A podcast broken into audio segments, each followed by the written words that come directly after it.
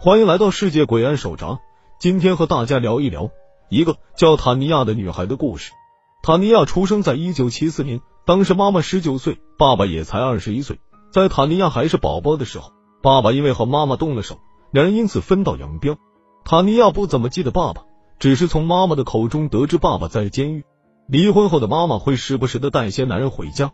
塔尼亚对于这些男人的心态是矛盾的，一方面他认为他们抢走了妈妈，另一方面塔尼亚也盼望着这些男人的到来，因为只有他们来到家里做客，妈妈才会打扮得体，脸带笑容。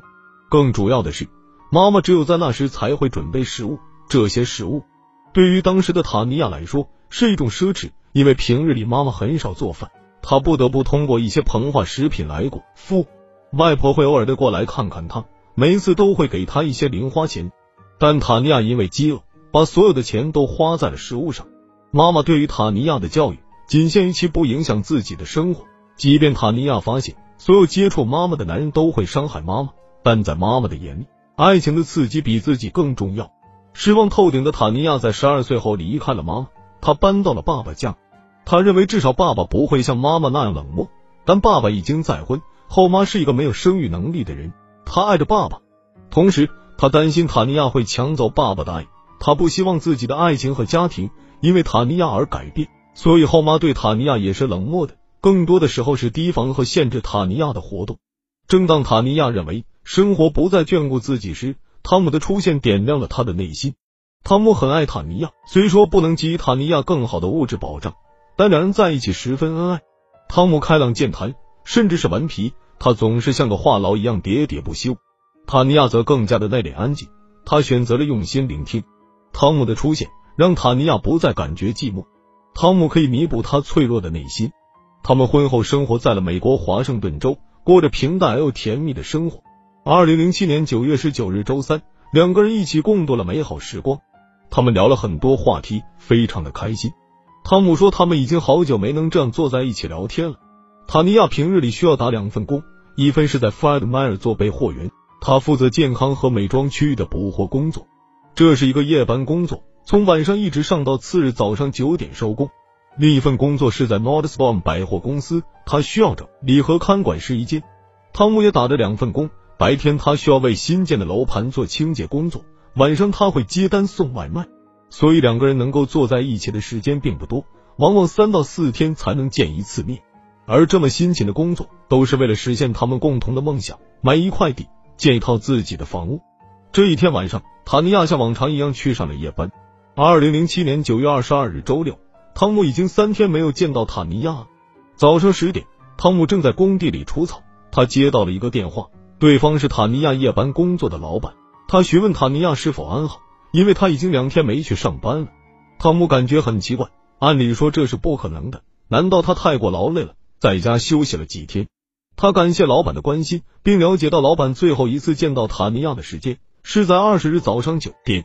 他结束夜班工作后离开店铺，他尝试的给塔尼亚去了电话，但电话始终无人接听，塔尼亚的手机也没有设置语音留言。汤姆不得不放下手头的工作，回家查看塔尼亚的情况。说实话，早上出门的时候，他还真的没有留意到妻子。当汤姆抵达家后，他仔细的查看了每一个房间，在确认塔尼亚的车并没有停放在车库后，他突然开始慌张：“塔尼亚，你在哪里啊？”汤姆在家中第一次拨通了九百一十一，他告诉接线员塔尼亚失踪了。接线员查阅了近期该区域的伤亡人员名单，并没有发现塔尼亚的名字。然后他把电话转接给了高速公路的侦察队，那边的人员也表示没有相关报道。汤姆感到窒息，他的天变色了。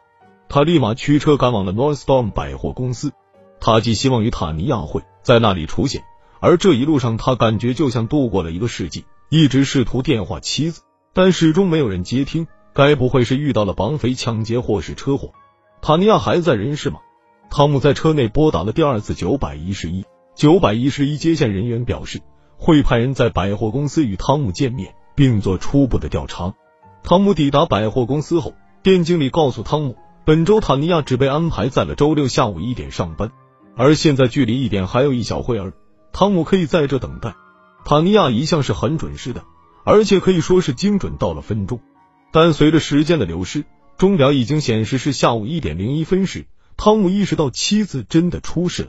警员到达后询问了大概，包括最后一次见到塔尼亚的时间、塔尼亚的样貌以及最后一次见面时塔尼亚的穿着。警方也联系了塔尼亚上夜班的工作地负责人，并调阅了当日的监控录像。他们看到二十日早上九点，塔尼亚走出了店铺，那时他只有一个人，附近没有其他人员，也没有可疑的车辆尾随。他看起来并不紧张，泰然自若，坐上了车。然后启动开走。汤姆说：“塔尼亚应该是回家的。他每一次下班后都会开上一百六十九号公路，回家睡上几个小时后，再去到百货公司打工。”警方表示，塔尼亚的家已经属于另外一个区域，由于管辖范围的限制，需要汤姆联系他家所在地的警署进行报案调查。汤姆有些无奈，但也不得不照做。他发动了汽车，一路狂飙。当车跨越了县级分界线，进入到他家所在的区域后。他第三次拨通了九百一十一，他重复了故事，要求建立失踪人员档案，但接线人员建议汤姆应当先自行查找附近的医院、监狱等记录。很多时候，所谓的失踪都是因为没能及时联系到对应的人。汤姆照做了，他还连同太平间一并询问了番，依旧没有任何进展。于是他拨通了第四次九百一十一，这一次，基线人员询问他是否有夫妻矛盾，有没有联系过家人和朋友。尤其是女方的亲属，警方认为，就目前得知的信息来看，仅仅因为矿工两天就定义为失踪，有些草率。汤姆表示，塔尼亚是不会跟家人联系的，但汤姆并没有告诉他们塔尼亚从小的经历，而这一串故事听起来有些复杂，一时半会也是说不清的。他只想得到警方的帮助。九百一十一接线人员拒绝了汤姆的请求，因为从以往的案件来看，一旦联系到了家属。通常就能够找到失踪人员。汤姆已经很多年没有跟塔尼亚的家人联系了，他们的关系并不好。但汤姆还是一个个的电话打了过去。塔尼亚的家人表示，他们跟塔尼亚已经几个月没有联系了。塔尼亚不在他们那儿，他们也不能提供什么线索。第五次的九百一十一被连接，汤姆认为你们需要我查询的、查阅的我都已经做到了，现在应该是警方开始行动的时候了。接线人员问了更多细致的问题。塔尼亚的心理状况是否正常？塔尼亚是否有痴呆症的表现？塔尼亚是否有抑郁自我了结的倾向？在汤姆都给予了否定答复后，接线人员表示不予立案，因为塔尼亚的状况并不符合失踪人员的客观条件。他是一个正常的成人，有行为能力，他应该自己去到了某个地方，而且他没有义务向汤姆汇报。汤姆的努力换来的都是闭门羹。他不敢想象，如果再这样拖下去。坦尼亚会有什么结果？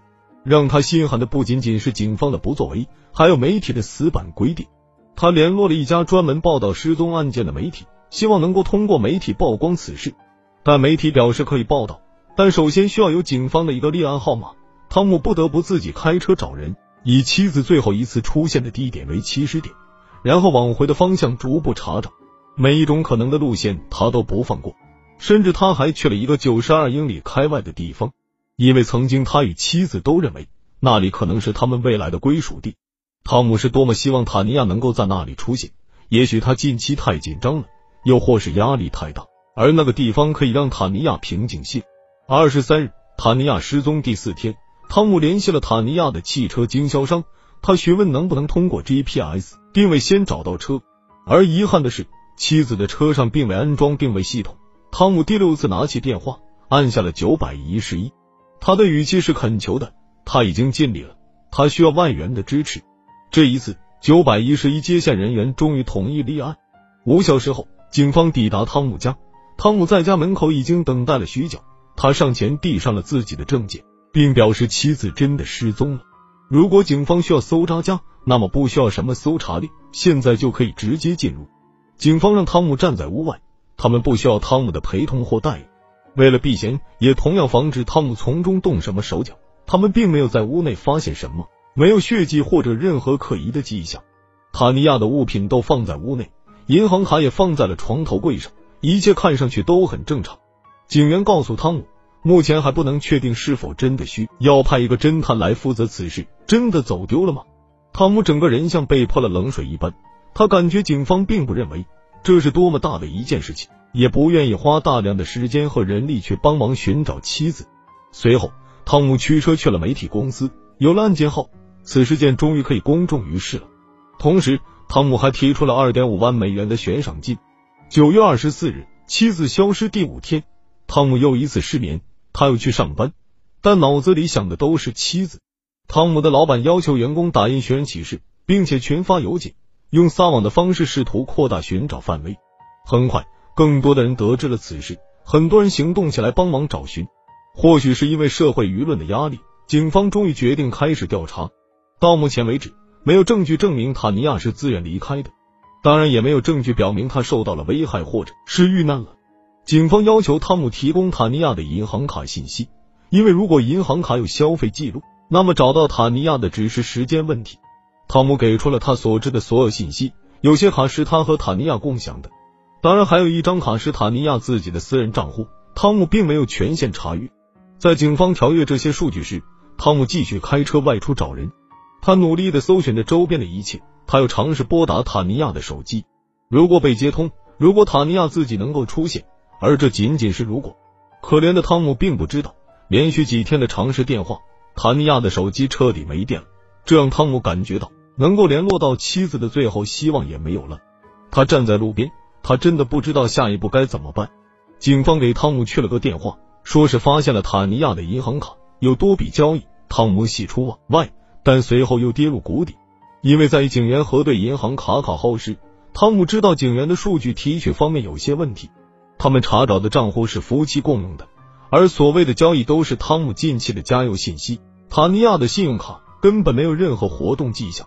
汤姆询问能否调派警员外出查找，或是使用直升机，这样子找到妻子的几率会大一些。但警方明确告知，这起事件目前还没有头绪，从哪儿找，范围有多大？这些都没有个数。汤姆又尝试询问，那么能否通过手机定位查询呢？因为之前塔尼亚的手机是可以被接听的。警员解释了一些法律条文。从法律上讲，这些信息涉及到了个人隐私，即便是警方调阅，也需要出示相关文件。这些文件需要罗列可疑点和嫌疑人。可以干见目前所掌握的信息来看，均未达到标准。